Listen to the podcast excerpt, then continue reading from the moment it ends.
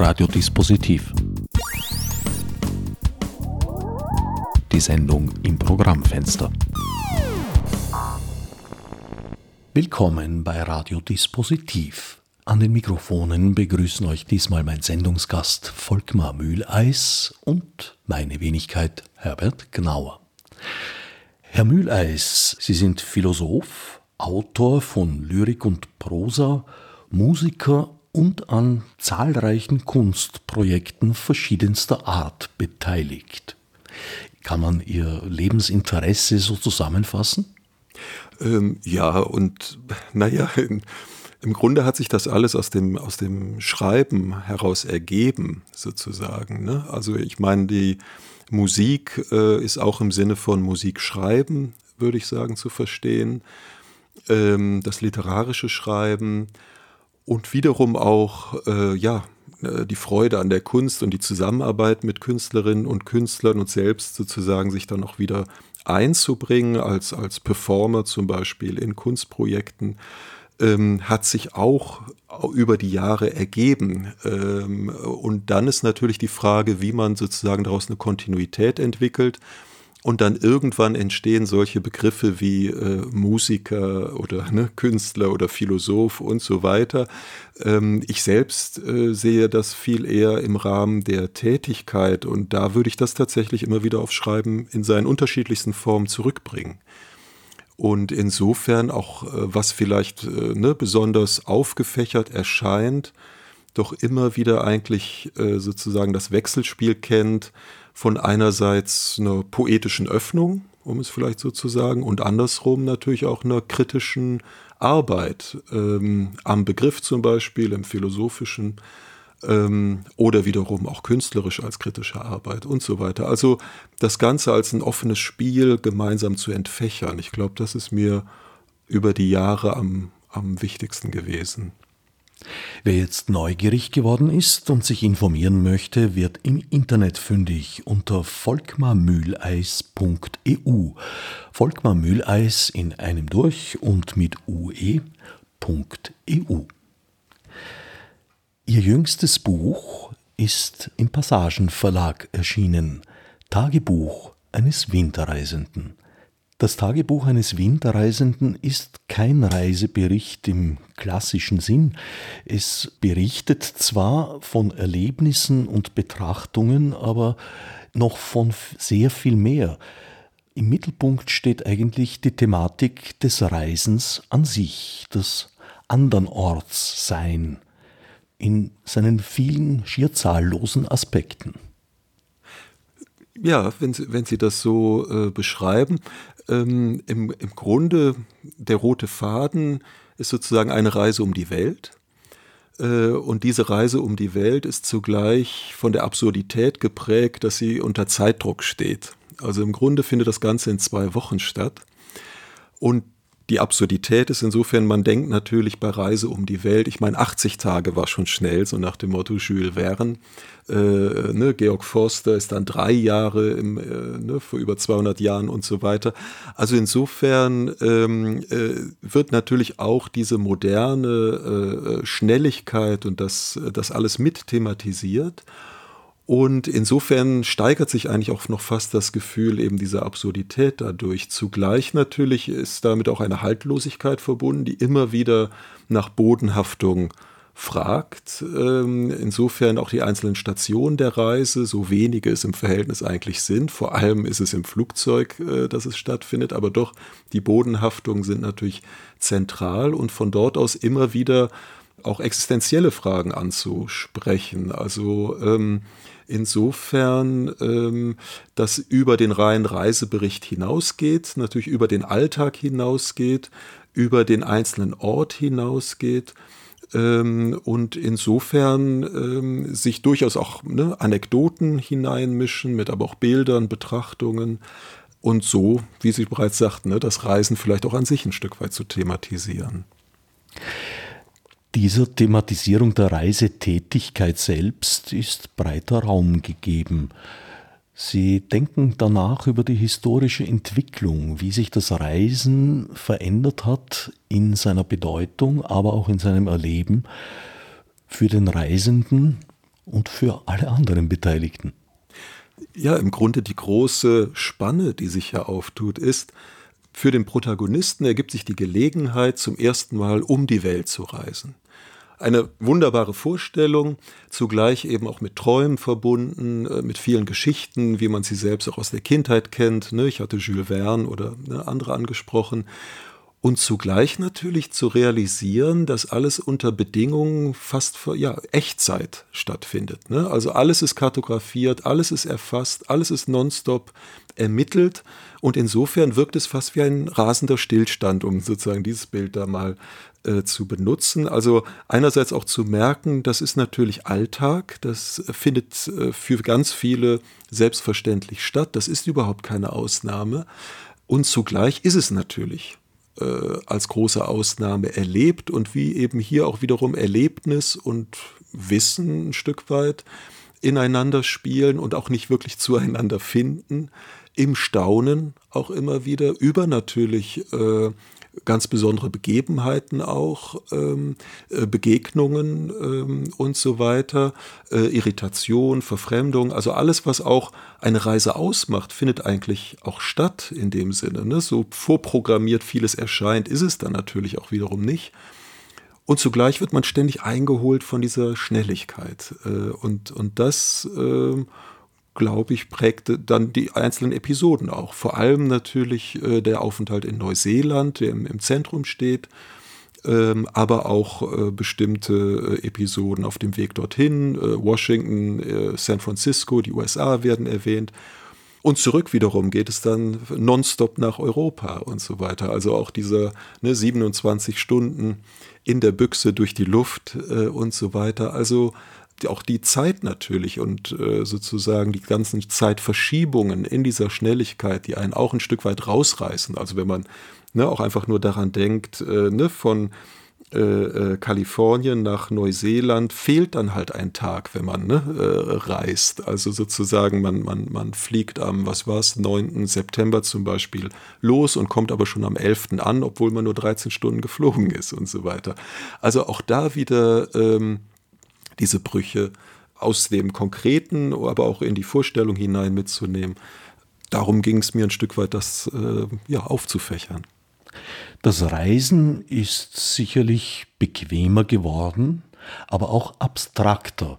In der ursprünglichsten Form zu Fuß gehen hat man sich buchstäblich die Welt erwandert, aber dafür auch nicht mit Phänomenen wie eben der Zeitverschiebung zu kämpfen gehabt, sondern hat sich ganz natürlich Schritt für Schritt akklimatisiert. Das ist in der Kutsche noch weitergegangen. Mit dem Zug war es das erste Mal so, dass eben das Phänomen, dass die Zeiten am Ankunftsort und am Zielort mit der Reisezeit nicht mehr übereinstimmen. Das war meines Wissens in England, glaube ich, diese Entdeckung, die man da machte. Und daraufhin die Welt in Zeitzonen eingeteilt hat. Das ist, glaube ich, so menschheitskulturgeschichtlich doch ein ziemlicher Einschnitt, ein wichtiger Punkt. Ja, genau. Äh, äh, wenn ich zum Beispiel daran denke, äh, hier in äh, Belgien im 19. Jahrhundert, in den 30er Jahren, als zum ersten Mal äh, die Eisenbahn zwischen Brüssel und Mechelen fuhr, haben Ärzte davor gewarnt, äh, dass es eben gesundheitsschädigend sei, schneller als eine natürliche Kraft der Fortbewegung ähm, zu sein, also schneller als die Pferdestärke und insofern davon abgeraten. Und äh, ne, wir schmunzeln vielleicht heute darüber, wenn wir äh, im Thalys oder im ICE oder in anderen äh, Schnellzügen ähm, in, in wenigen Stunden ne, durch die Landschaften rasen. Ähm, zugleich ähm, ist das, macht natürlich dieses Medium Zug in dem Sinne, ne, was man ja auch tatsächlich als Medium erlebt. Man schaut aus dem Fenster, macht natürlich auch etwas mit einem. Und diese Schnelligkeit, eben auch aus dem Fenster nicht mehr in Ruhe schauen zu können, bei fast 300 km/h, die der Zug dann durch die Landschaft rast, nähert sich natürlich dem an. In dem Buch äh, erwähne ich kurz Michel de Certeau, der einen Vergleich anstellte zwischen sozusagen der Melancholie, die man erleben kann im Zugabteil und im Flugzeug. Und die Melancholie fehlt ihm dort natürlich, weil man nicht mehr aus dem Fenster schauen kann. Ähm, interessanterweise ähm, könnte man natürlich durchaus aus dem Fenster schauen. Äh, Erich Wolfgang Squara in seinem Buch Zerbrechlichkeit, das ich zum Schluss kurz anführe, weist auf den schönen Umstand hin, dass man zumindest damals, als die Concorde noch flog und er das erlebte, zwei Sonnenuntergänge auf sozusagen zum Start und der Landung in Europa und den USA erleben konnte, wenn man noch aus dem Fenster schaute. Zugleich natürlich auch äh, zu sehen, äh, mit all den anderen im Flugzeugbauch schnell in dieser Kapsel zu sein, weil die Mehrheit der Leute oft gern natürlich das Fenster direkt schließt, äh, um besser auf den Bildschirm schauen zu können. Äh, also insofern auch das über den Wolken sein, äh, das ein Reinhard May besungen hat und so weiter, äh, auch da nicht mehr wirklich trägt, sondern von vornherein in die Vernetzung hinein die Zeit ja, stillgestellt wird ein Stück weit, auf dass sie möglichst schnell vergeht und man möglichst schnell ankommt. Und eine Szene, an die ich jetzt denken muss und was mit dieser Echtzeit oder dieser Verschnellung und so weiter zu tun hat, die gar nicht in dem Buch vorkommt. Aber was mich doch beschäftigte, war ähm, schräg gegenüber in der Reihe links von mir war ein kleines, ein Mädchen, vielleicht acht Jahre alt, äh, die äh, die ganze Zeit sozusagen auf ihrem Bildschirm das als Spiegel eingestellt hatte, ne? sich also selbst äh, spiegelte. Und dann irgendwann sah ich nur ganz kurz das, weil ich halt geguckt hatte, ich erschien zeitversetzt in ihrem Spiegel und dann fiel mir erst auf, dass sie das alles filmte. Und dann dachte ich, schau mal hin. Und dann dauerte das eine Stunde, zwei, wo sie einen unendlichen Spaß daran hatte in der ständigen Gegenwart ihrer selbst sich im Spiegelbild zu filmen und so weiter. Also ne, Schneewittchen kann man noch in ganz andere Richtungen weiterdenken. Auf jeden Fall äh, sozusagen äh, äh, da ähm, man sich auf überhaupt nichts anderes mehr vielleicht als auf sich selbst äh, äh, konzentrieren mochte oder eben dieses Spiel ne, des, des Mädchens daran äh, da zu sehen. Also ähm, nur als Stichwort zu dem, was ich anfangs auch mit, naja, vielleicht Absurditäten, denen man begegnet, äh, beschrieben hatte. Sie haben vorhin gesagt, der Zug rast durch Landschaften. Ja, damit sind die Landschaften aber noch direkt erlebbar. Das Flugzeug saust über Landschaften, die dadurch abstrakt werden. Das ist ja eigentlich wie der Blick auf einen ja, großen Globus, der es auch ist. Absolut, aber äh, zugleich ist es natürlich faszinierend, äh, gerade auf Inlandsflügen ne, oder auch überhaupt. Ich meine, als ich, äh, wenn ich daran denke, ähm, äh, ne, weil ne, äh, beispielhaft für das Ganze stehen natürlich äh, zum Teil eben auch eigene Erfahrungen und äh, als ich eben selbst äh, von Neuseeland nach Australien flog, äh, drei Stunden. Man fliegt äh, so über dem Meer, dass man es gut sehen kann. Äh, und was für ein wunderbarer Anblick das ist. Also äh, die Lust am Träumen im Grunde, die wird natürlich unendlich beantwortet in so einer fliegenden Büchse, um es mal zu sagen. Auch natürlich über ein Wolkenmeer zu schauen äh, und so weiter. Und insofern ähm, äh, verstehe ich, was ne, Michel de Certeau da sagte äh, bezüglich ne, des Vorteils des Zug und allem, aber es gibt doch auch einiges zu sehen, wenn man will, vom Flugzeug aus, ganz abgesehen von den Alpen, wenn man über sie fliegt und so weiter. Durchaus, das Flugzeug gönnt eine Menge neuer Aus- und Anblicke, die sich ja letztlich dann wohl auch auf die Sichtweise der Menschheit auswirken. Man hat die Erde zum Beispiel vorher noch nicht von oben gesehen. Man kann ihre Krümmung bewundern, was den Flat Earthern offenbar noch nicht gelungen ist. Man kann aber auch Wetterphänomene beobachten, die es in dieser Form vorher nicht zu sehen gab, also Blitze von oben zum Beispiel. Mhm. Das fand ich immer einen ganz besonders faszinierenden Anblick, wenn sich in einer Wolkendecke ein Gewitter abspielt und so wie ein, ein, ein, ein Nest eigentlich da geräuschlos stumm ein Lichtblitz ausbreitet. Mhm. Ja, genau. Also und, und zugleich natürlich auch das Erschreckende in der, in der Luft zu hängen, zum Teil. Ne? Also ich meine eben diese, im, im Grunde im Buch äh, wird ja auch damit gespielt, einerseits sozusagen die konkrete Wahrnehmung, zugleich aber natürlich, was das auch mit einem macht zum Teil, welche Freuden, aber auch Ängste äh, hervorgerufen werden, an welche Begebenheiten man denkt und so weiter. Äh, und sich dann natürlich ganz schnell äh, Bilder einstellen. Naja, im Grunde eben dieses... Ähm, dieses in der Luft hängen, diese Balance zu finden, auch wiederum als, als eine existenzielle Metapher ein Stück weit zu sehen. Ne? Ähm, wenn ich dran denke, zum Beispiel äh, ne, Tancred Dorst äh, mit seinem Spiel Merlin sagte irgendwann mal dazu in einem, in, in einem Interview, meine ich, äh, wie äh, leicht ne, der Boden der Zivilisation unter uns hinweggezogen werden könnte.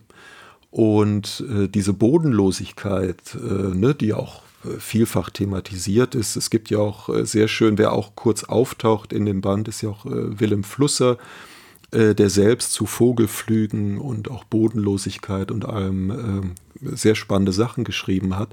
Aber tatsächlich dieses ähm, wirbelnde, naja, wie findet man seine, seine Schwerkraft und sein Gleichgewicht in der Luft äh, zu hängen, ähm, das auf einmal natürlich Sinnbild wird. Und insofern auch diese Windreisenden äh, einerseits natürlich äh, die Vögel sind, äh, als die tatsächlich Windreisenden, als die, die äh, ne, Tausende von Kilometern über die Meere hinweg segeln. Und zugleich natürlich auch auf einmal diese in den Büchsen fliegenden Menschen, äh, und da musste ich nur an ein, muss ich nur an ein Bild gerade denken, was zufällig äh, äh, gestern, als ich äh, in meinem Zimmer saß und aus dem Fenster schaute, dort sieht man manchmal Flugzeuge äh, in der Einflugschneise zum Brüsseler Flughafen. Und als gerade ein Flugzeug oberhalb war und man es sozusagen horizontal sah, war im, am Haus gegenüber eine Taube, die sich einfach vertikal in die Tiefe fallen ließ. Und äh, dieser Kontrast auf einmal sozusagen ne, zwischen dem Vogel, dem es überhaupt nichts macht, kopfüber in die Tiefe zu stürzen, weil er sich ja fangen kann. Und andersrum, dieser fliegenden Büchse ne, mit dem ganzen Antrieb und so weiter, in dieser geraden Linie langsam ansetzt und so weiter, war für mich nochmal äh, einfach ein überraschendes Bild. Einfach so. Ich weiß jetzt gar nicht sozusagen, ne, worauf hinaus man das äh, deuten äh, möchte und so, aber einfach dieser dieser Kontrast zwischen dieser Leichtigkeit und dem Fliegen und zugleich natürlich diesem erreichten, aber natürlich auch immer vermessenen äh, Wunsch und, und, und der Realität zu fliegen. Und ein, ein Stück weit auch an sowas zu denken, wie äh, hier in Belgien äh, gibt es ja einen Künstler, Panamarenko, der sozusagen auch den Traum vom Fliegen, nachdem ja das Fliegen lang schon realisiert wurde, verwirklicht wurde im 20. Jahrhundert, gern noch einmal träumen wollte und insofern Zeppeline und andere Dinge äh, konstruierte, in der Hoffnung wiederum auch äh, damit zu fliegen, was oft genug gescheitert ist. Aber eigentlich es natürlich gar nicht darum ging, noch etmal zu erfinden, was es schon gab, sondern eigentlich dem Traum nachzuspüren, den es unter diesen verwirklichten Bedingungen gar nicht mehr anscheinend so geben kann und der zugleich aber doch noch Leute immer beflügelt und äh, weiter träumen lässt ein Stück weit. Und äh, ja. Dieser Traum hat sich in meiner Lebenszeit ganz schön verändert. Ich bin Jahrgang 1961 und habe am Anfang noch miterlebt, dass es tatsächlich ein Traum war. Also mhm. man konnte plötzlich fliegen und wenn man ein Flugzeug sah am Himmel, war das, oh ja, toll und man hat geschaut. Dann ist das äh, übergegangen in ein, naja, Flugzeuge sind nun mal zu sehen am Himmel und man hat sich nicht weiter dafür interessiert, aber sehr genossen, äh, dass das Fliegen allgemein leistbar wurde und nicht mehr nur für eine finanziell betuchte Elite. In dieser Zeit hat Reinhard May auch sein Lied geschrieben, über den Wolken muss die Freiheit wohl grenzenlos sein. Eine Eloge auf das Fliegen, bei der ich mich heute frage, ob er das noch immer täte, weil inzwischen ist das Fliegen ja in Misskredit geraten. Mhm. Sicher. Einerseits jetzt während der Pandemie hieß es, äh, dass der äh, Flugverkehr äh, wieder auf das Niveau der 80er Jahre zurückgegangen sei, hatte ich irgendwo gelesen. Und, äh, ne, und sozusagen wie aufatmend hat man natürlich äh, erfahren, ne, bei allen natürlich Schwierigkeiten und so weiter, die die Pandemie mit sich brachte.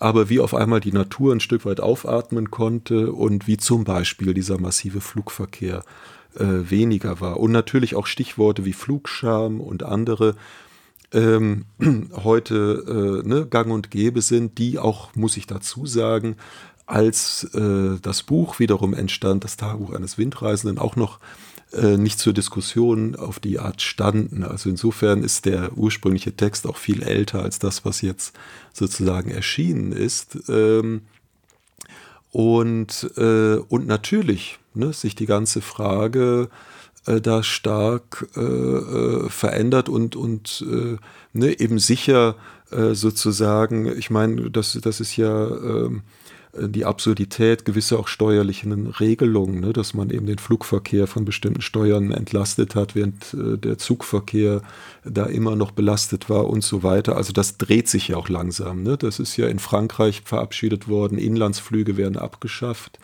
äh, ne? die Schnellzüge äh, überbrücken das und so weiter. Also insofern verändert sich da natürlich auch wieder einiges, denke ich. Zurück zum Zug. Da fällt mir ein Zitat ein, weil Sie vorher von dem Mädchen erzählt haben, das nicht im Buch vorkommt. Der Junge, der sehr wohl im Buch vorkommt. Mhm. Der Zug bleibt stehen und die Welt fährt ab.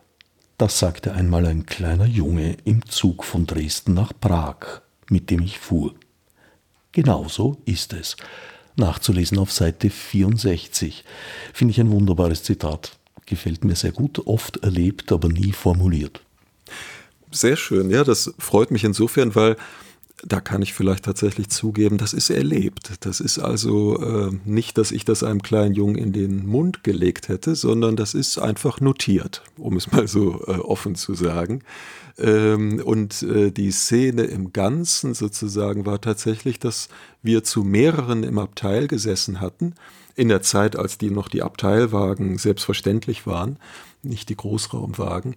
Und in diesen kleinen Abteilwagen kann natürlich im Guten wie im Schlechten die Stimmung äh, besonders kondensiert sein, um mal so zu sagen. Und äh, die Eltern äh, des Kleinen, da war eine große Spannung.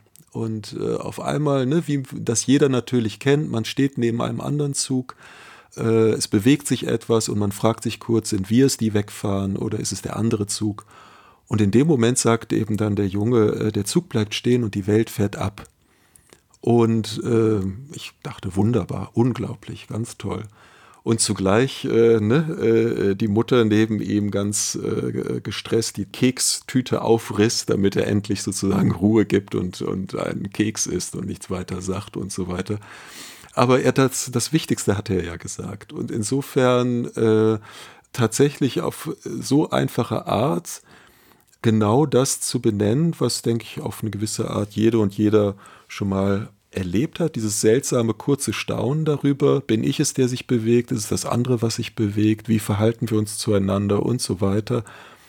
Und natürlich eben nicht darin hängen zu bleiben, einfach nur in den, den anderen Zug zu sehen, so nach dem Motto, äh, wir bleiben stehen und der andere Zug fährt. Nein, es ist die Welt. Der andere Zug ist die Welt. Und da ist vielleicht auch wieder etwas über die Zugreisen oder der, den Zug genannt, der einem doch, ja, zumindest als, als kleinen Jungen die Welt erschließen kann. Und doch vielleicht auch ein anderes Weltverhältnis natürlich wieder stiftet, als, um nochmal aufs Flugzeug zurückzukommen, dieser, diese fliegende Büchse. So nach dem Motto. Ich finde es eine brillante Formulierung des Jungen und würde das so in den Bereich der präzisen Lyrik einordnen. Ihre Reise ist einerseits eine Weltumrundung in Etappen, hat aber andererseits ein Ziel, ein Hauptziel, Neuseeland, wo sie einen, naja, im Rahmen von zwei Wochen doch längeren Aufenthalt hatten und ihre Erfahrungen mit einer ganz anderen Welt, die sie dort vorfinden, schildern.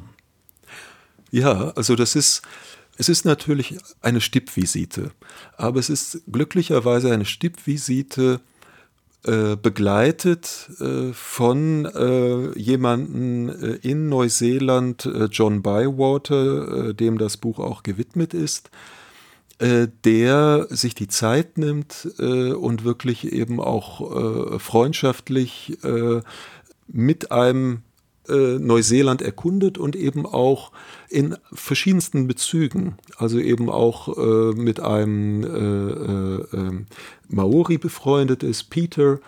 Eine Begegnung diesbezüglich auch die verschiedensten sozialen Seiten vor Ort äh, aufzeigt, äh, wir viel ähm, ne, einfach gemeinsam unterwegs sind, zugleich auch kulturell äh, neue Seiten aufschlägt, also zufälligerweise äh, in einem Haus äh, verbleibt, nur für kurze Zeit eigentlich, für zwei, drei Jahre, aber dieses Haus ist oberhalb ähm, von Piha und Piha Beach ist wiederum der Strand, den vielleicht manche, die den Spielfilm äh, Das Piano von Jane Campion gesehen haben. Das ist eben genau der Strand, äh, wo ein äh, größerer Stein einzeln am Strand mit dem schwarzen Vulkansand und so weiter steht. Und neben diesem Felsen, diesem kleinen Felsen, hatte sozusagen das Piano gestanden, wie man das sowohl vom Poster als auch aus der Eröffnungsszene kennt und wiederum ähm, mit dem Strand sich wieder ganz andere Geschichten verbinden. Zu diesem Strand führt eben die Kauri Road, ähm,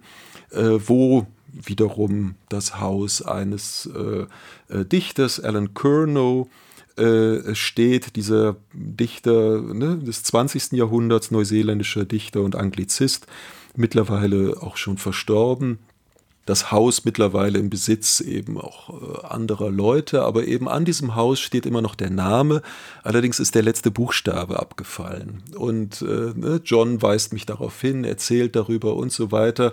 Ähm, äh, wiederum suche ich das ein, ein entsprechendes Buch dazu in der Buchhandlung. Dann gibt es wiederum eins noch aus den 80er Jahren, in denen es entstand und so weiter.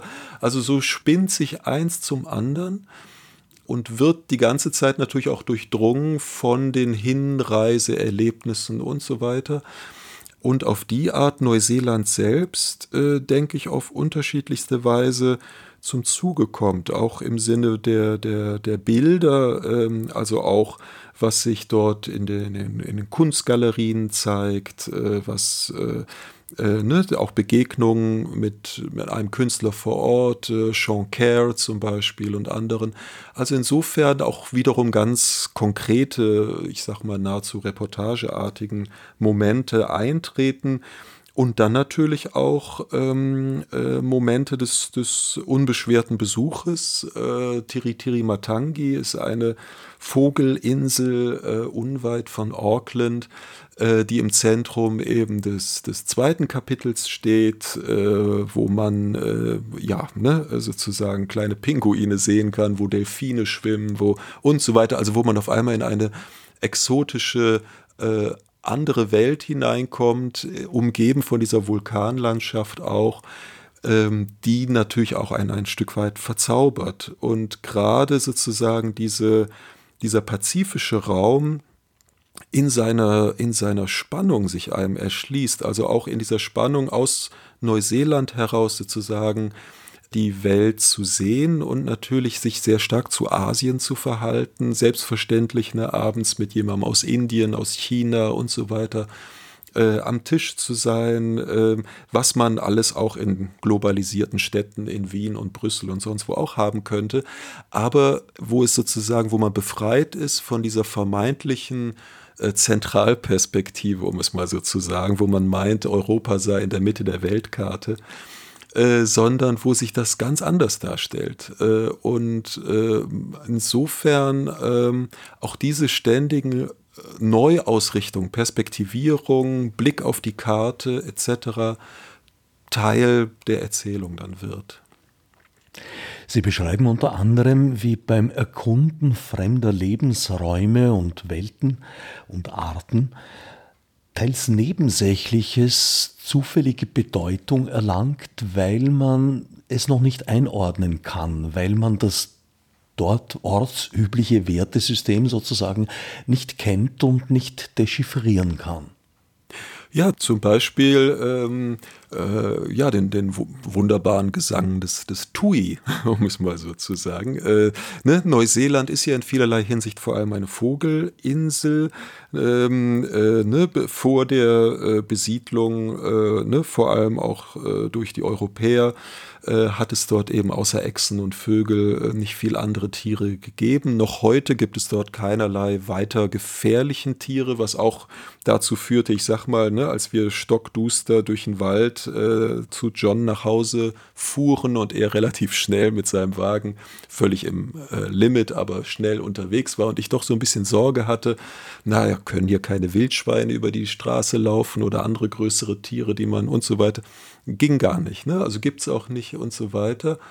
Und ähm, dieser äh, Tui als äh, äh, ne, äh, Vogel, ne, den Kiwi ist ja als, als Nationalvogel sozusagen bekannt, Robin und andere Vögel, aber der Tui hat eben einen ganz besonderen, eine ganz besondere, wunderbare ein, ein ja, Dreiklang oder wie, wie soll man es sagen, also natürlich nicht gleichzeitig, aber ne, in der Abfolge der Töne, äh, wo ich äh, frecherweise äh, mich tatsächlich irgendwie an bestimmte äh, Wiener klassischen Momente äh, erinnert sah. Also insofern, äh, es gibt eine sehr schöne, man kann das im Internet wahrscheinlich auch hören, aber es gibt eine sehr schöne CD mit neuseeländischen Vogelstimmen vom neuseeländischen Tourismus- oder Landschaftsverband oder wie auch immer herausgegeben.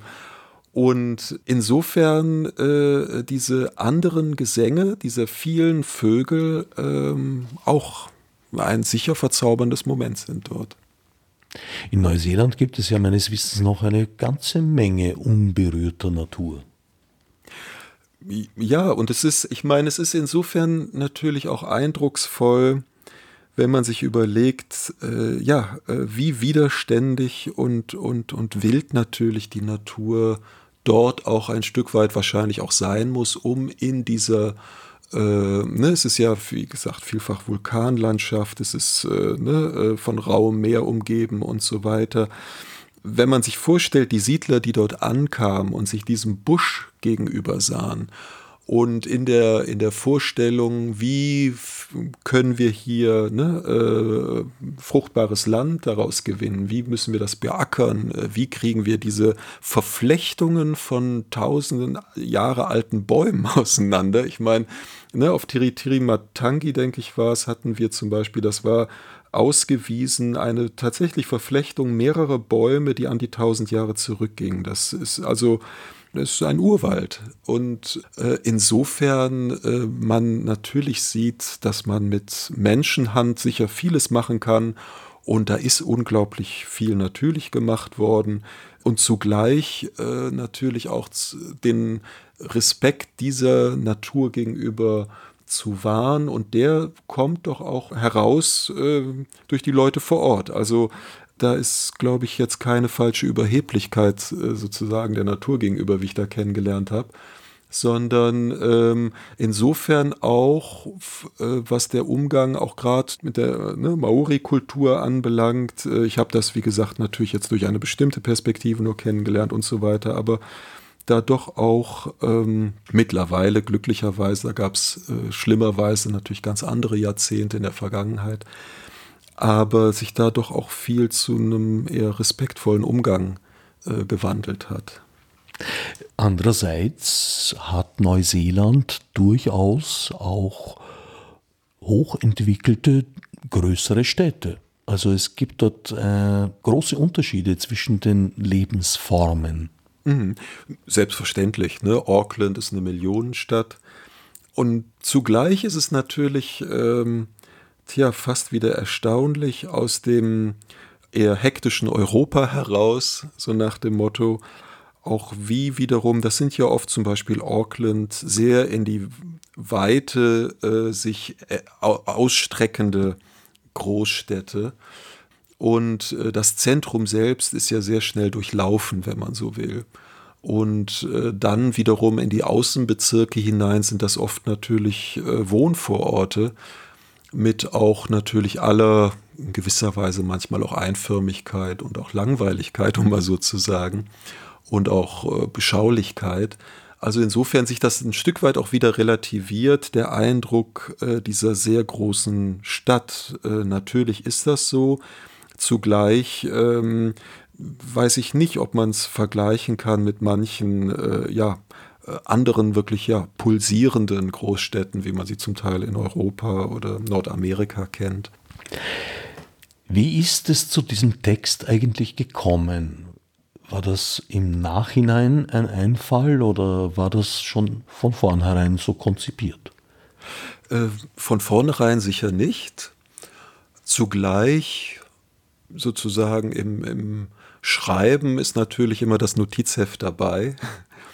Also insofern ähm, äh, diese Vorstellung zu haben, äh, eine solche Reise machen zu können, äh, die Freude auch daran, welche Bücher man mitnehmen möchte. Es ist da nicht die einsame Insel, aber es ist halt einmal sehr, sehr lange in sehr vielen Flügen um die Welt sein, so nach dem Motto.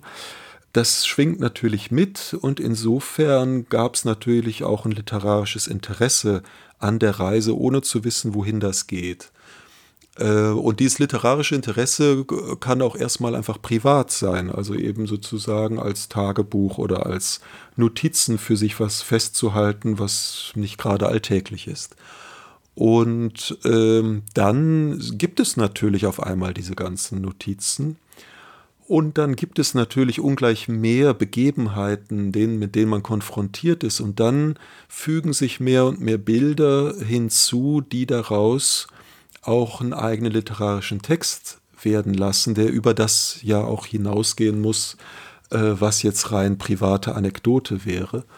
Und ähm, auf die Art dann eigentlich relativ schnell danach dieser Text äh, sich ergeben hat. Also ähm, wenn ne, die, die Reise selbst, äh, das war im, in einem September, und äh, im Grunde im Jahr darauf äh, ist der Text entstanden. Und ähm, insofern äh, eigentlich sozusagen diese Reise auch ein Geschenk war, viele Motive, die auf einmal ihren Platz finden konnten, wie zum Beispiel eben der kleine Junge im Abteil äh, auf dem äh, Weg nach Prag, auf einmal sich das fügte und auf einmal insofern der Text trug und äh, von da aus natürlich äh, man ganz anders dann weiterarbeiten konnte. Ne?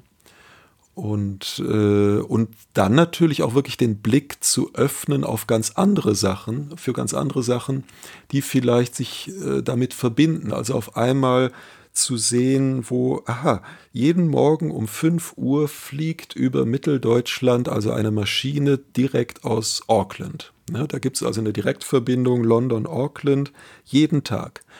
Und auf einmal natürlich zu sehen, diese Lichter, die man vielleicht, wenn man sehr früh morgens aus der Disco kam, oder ich sag mal was, und irgendwie da sich fragt, welches Flugzeug ist denn da unterwegs, äh, auf einmal das zuordnen zu können und auf einmal ganz andere Bezüge wiederum natürlich herstellen zu können zwischen dem, was einem als, wo man hergekommen ist, äh, immer schon verortet erschien, so nach dem Motto, in dem Fall, in meinem Fall das, das äh, Bergische Land unweit von Köln, wo eben auch diese äh, Flieger drüber gehen. Und das dann natürlich wiederum mit Bildern zu verbinden, die man vor Ort erlebt. Und auf einmal ist es nicht der Tui aus Neuseeland, der einem da ein Morgenlied singt, sondern achtet man anders nochmal auf die Amsel vielleicht und so weiter. Also insofern sich ganz andere unerwartete Bezüge ergaben, aus denen sich dann dieser Text stricken ließ, um mal so zu sagen. Vielleicht ein guter Moment, sich einen Ausschnitt aus diesem Text zu Gemüte zu führen. Gern. Ich lag in meiner frisch gemachten Anonymität, dem Zimmer für jedermann und jede Frau, einem Abstellzimmer für eine Nacht, niemand, der hier Urlaub machte oder länger blieb. Ich ging ins Bad, rasierte mich für den anderen Morgen, putzte mir die Zähne. Was sollte ich sonst noch tun? Doch die Nachrichten schauen? Ich nahm die Bücher zur Hand, die ich mir für die Reise ausgesucht hatte. Mit welchem sollte ich beginnen? Ich las die Anfänge, die ersten Seiten. Welchen hätten Sie gern weitergelesen? I wish either my father or my mother, or indeed both of them, as they were in duty both equally bound to it, had minded what they were about when they begot me, had they duly considered how much dependent upon what they were then doing, that not only the production of a rational being was concerned in it, but that possibly the happy formation and temperature Pünktchen, Pünktchen, Pünktchen. Oder wohl in der Mitte unseres Lebensweges geriet ich tief in einen dunklen Wald, so dass vom geraden Pfade ich verirrte. Es lagen zwar noch ein, zwei andere Bücher zur Auswahl, aber diese beiden sollten es dann wohl sein, und ich entschied mich für die zweite Möglichkeit. Verraten Sie auch noch die Quellenangabe, von ja, wem diese ja. Texte stammen? Gern. Ähm, äh, der erste, der englische Text, war von Lawrence Stern und ist der Beginn seines äh, Romans Tristram Shandy. Und äh, der zweite äh, Anfang ist äh, eben der Anfang der göttlichen Komödie von Dante äh, in der ja, Manesse-Ausgabe. Das Lesen spielt ja während des Reisens bei Ihnen und ich glaube auch bei sehr vielen anderen Menschen eine ganz große Rolle, weil im Grunde steht man eigentlich während man so im Zug sitzt und sich satt gesehen hat an der Landschaft oder im Flugzeug und eventuell gar keine Landschaft sehen kann, weil man, so wie Sie auf einer Etappe der Reise, im Mittelgang sitzt, gibt es eigentlich nur die zwei Möglichkeiten äh, der Kontemplation, wobei ja, Lesen da schon zu den kontemplativen Tätigkeiten zählt aus meiner Sicht. Oder die entgegengesetzte Taktik, also zuballern mit irgendeinem Video. Ich denke, dass die entgegengesetzte Taktik leider in meinen Augen leider äh, die dominante ist. Also auch ich habe natürlich von irgendwelchen Unterhaltungsfilmen profitiert, um ab und zu mal ein, zwei Stunden äh, Ablenkung zu haben. Und natürlich macht das Spaß und entdeckt man auch wirklich unter Umständen äh, gute Sachen. Äh, zugleich ähm, äh, ergibt sich natürlich das Bild in der Nacht äh, in diesem Flieger, wo man äh, vor sich äh, Dutzende von hellen Bildschirmen hat, auf denen meistens entweder äh, ein Monster durch die Gegend fliegt oder eben äh, eine romantische Szene sich anbahnt während man selbst versucht, ähm, sozusagen die Scheuklappen, die man nicht hat, aber die man vielleicht gebrauchen könnte, äh, um auf den Text zu schauen, äh, auf die Art sich da zu konzentrieren. Äh, Ähnliches aber auch im Zug, äh, von dem wir ja vorhin sprachen.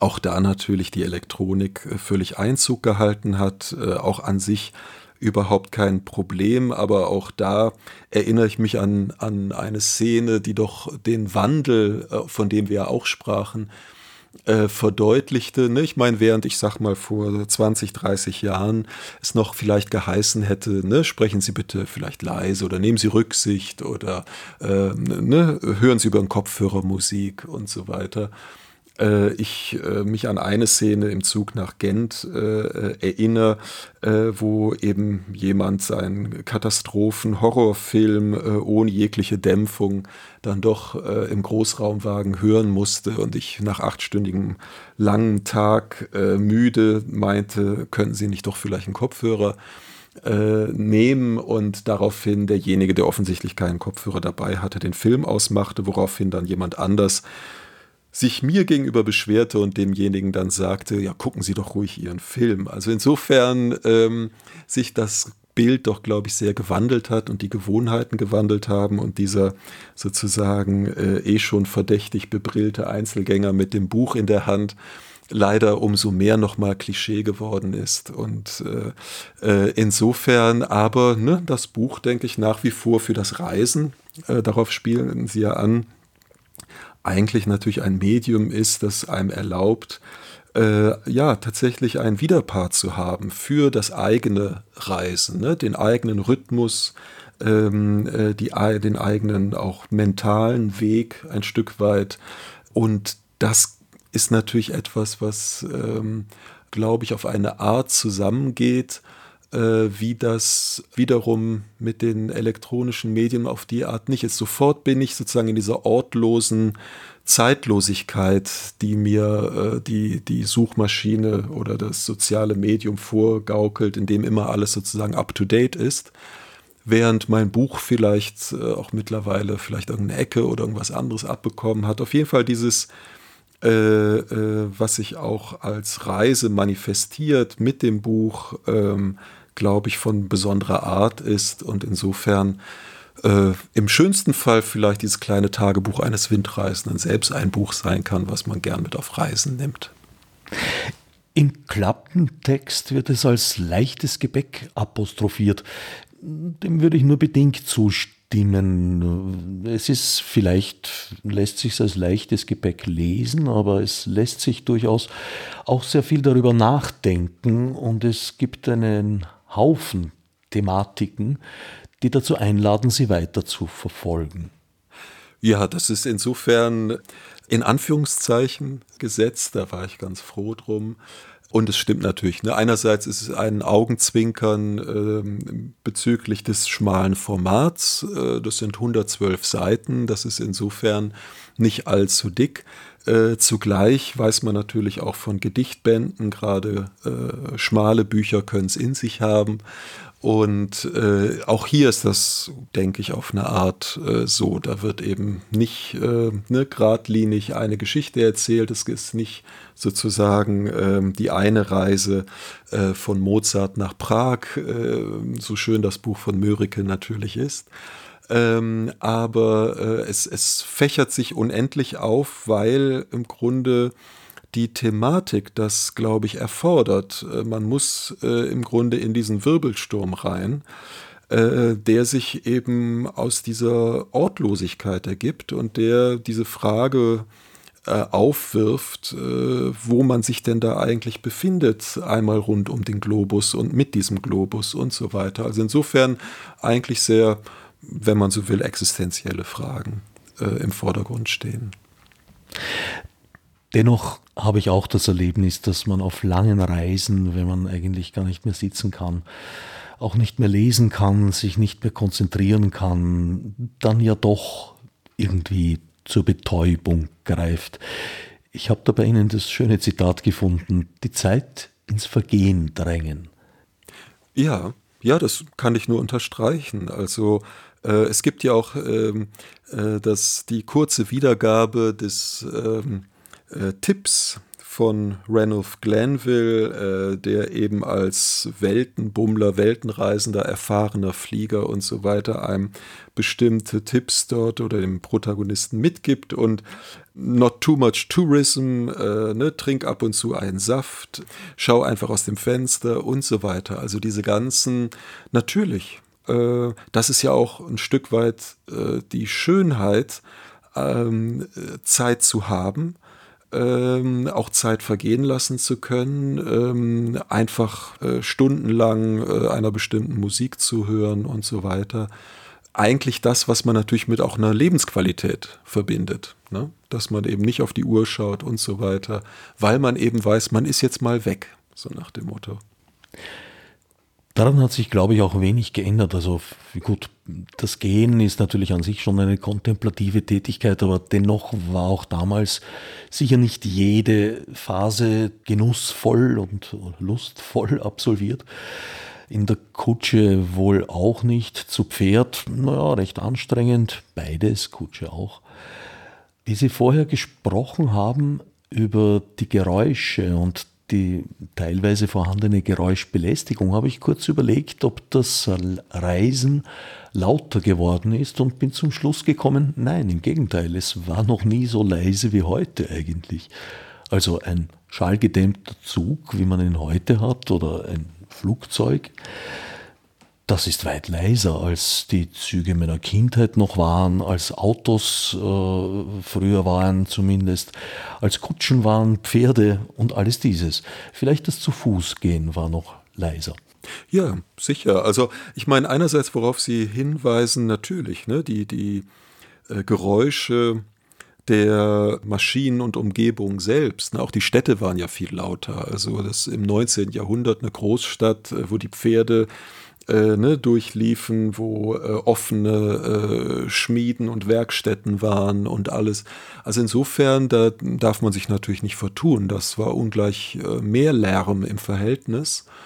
Und äh, sozusagen, worum es mir kurz ging, es war eher sozusagen natürlich der, äh, die, die soziale Seite ne? und ähm, wie man sozusagen mit dem Lärm umgeht. Und äh, da natürlich auch zu schauen, ne, wie sich das verhält. Dann hat man einerseits sozusagen diese Entwicklung, wie Sie schon sagten, dass es eigentlich immer leiser geworden ist, ein Stück weit. Und es ist ja dann vielleicht auch schön, ich meine, wenn eben ne, da, ähm, ich sag mal, ne, eine fröhliche Familie reinkommt und da ist Lärm und da ist Leben und alles, ist ja auch alles wunderbar. Ähm, aber im Grunde sozusagen ist äh, die Frage für mich natürlich äh, bezüglich dieser Vernetzung, Verkabelung, äh, Technologisierung und so weiter, äh, die wir jetzt ja auch schönerweise nutzen können in diesem Interview, indem wir uns verkabeln und ne, über verschiedene Orte hinweg miteinander sprechen können. Äh, also ja auch alle Vorteile davon haben und gerade in der Pandemie ja auch viele Vorteile darin gesehen werden konnten, ne, gerade weil man nicht reisen konnte und so weiter. Ähm, und zugleich eben zu schauen, okay, welche neuen Seiten entstehen dadurch, ne? welche sozusagen Licht- und Schattenseiten treten dadurch zutage. Sie haben uns vorher eine kurze Passage gelesen, wie man die Zeit zu ebener Erde verbringen kann. Vielleicht wollen Sie uns zum Abschluss noch eine Stelle vorlesen, wo es um die Zeit während der Reisetätigkeit geht? Gern, da müsste ich kurz schauen. Die Melancholie des Zugreisenden, der sieht, wovon er sich entfernt, erreicht den Flugpassagier nicht mehr. Er schwebt in den Höhen, die alles Erkennbare in weite Ferne rücken, und zugleich ist doch auch diese Ferne nicht endlos. Zeichnen sich die Muster der Ebenen ab, über die man fliegt, sieht man das Meer hier und da, ist man selbst in der Schwebe mit seiner Her und Zukunft. Doch kaum jemand, der hier diese Betrachtung teilt. Nur einige stille Geister lesen versunken in ihren Büchern, schauen ruhig vor sich hin, hören gedankenverloren Musik. Die meisten berauschen sich, drängen die Zeit ins Vergehen, sie soll weggehen, schnell, der Flug kann nicht rasch genug vorbei sein, wir wollen ans Ziel, ankommen, auspacken, da sein. Aber vielleicht unterscheidet sich nichts, läuft auch da, der Fernseher, werden Lach- oder Gewehrsalven abgefeuert. Guantanamo heißt schon eine TV-Serie. Wie war denn die Reise? Ach gut, dass sie vorbei ist. Aber was willst du mit deiner Innerlichkeit, frage ich mich. Im Bauch der verrauschten Technologie, was macht denn so ein Spaziergänger hier im Luftschiff auf 10.000 Metern Höhe, als liefe er am Rhein und suchte Kontemplation? Du bist genauso lächerlich. Nichts von beidem gilt hier, weder die Flucht ins Bild noch in die Einkehr. Auch du wirst mal ein Filmchen schauen, deine Lachmuskel kitzeln, um in der Unbeweglichkeit nicht einzurosten. Muss es denn immer Orangensaft sein? Du bist doch hier zum Feiern. Warum nicht? Dann doch ein Gin? Komm, trink, vergiss alle Vorhaben, lass dich in deinen Sitz rutschen, verliere jeden Halt. Bis das rote Lämpchen aufleuchtet, Anschnallen, anschnallen. Wir fliegen in die nächste Luftschotterpiste. Turbulent geht's hier zu. Manchmal. Und neben mir lächelt Michel de Certeau mit einem Glas in der Hand. Prost, sage ich, auf Ihr Buch. Was? Das haben Sie gelesen? fragt er ungläubig. Und erst jetzt sehe ich, wie die Verwunderung ihn unscheinbar werden lässt, auflöst, in eine Vorstellung nur, die in Worten hier gezaubert stand. Ja, das habe ich gelesen, denke ich mir und lege es zur Seite. Die wahre Melancholie liegt abseits der dafür bestimmten Sitze. Volkmar Mühleis Tagebuch eines Winterreisenden erschienen im Passagenverlag. Ich danke dem Autor für das Gespräch